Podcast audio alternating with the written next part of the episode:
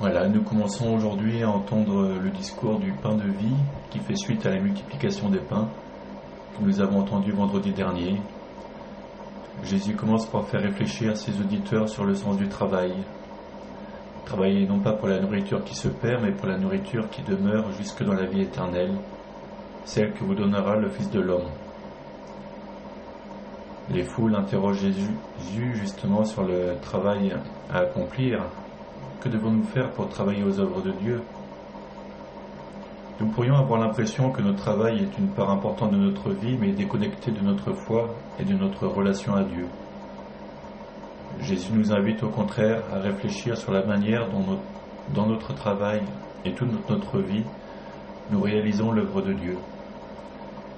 Il en va de l'unité de notre vie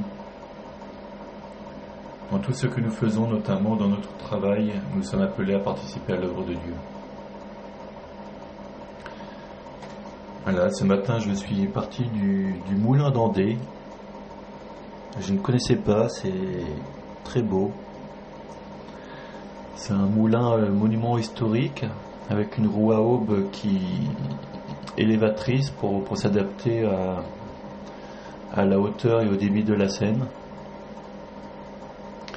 Euh, voilà, avec euh, une vieille. Euh, comment appelle-t-on ça? Une, vieille maison, vieille maison normande avec un joli moulin et c'est maintenant un peu une, résidence d'artiste. et voilà, c'est très joli.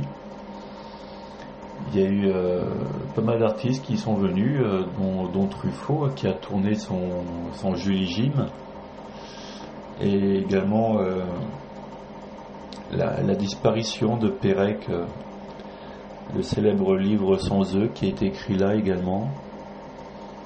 Voilà, c'est très joli, ça vaut le détour. Je vous salue Marie, pleine de grâce, le Seigneur est avec vous.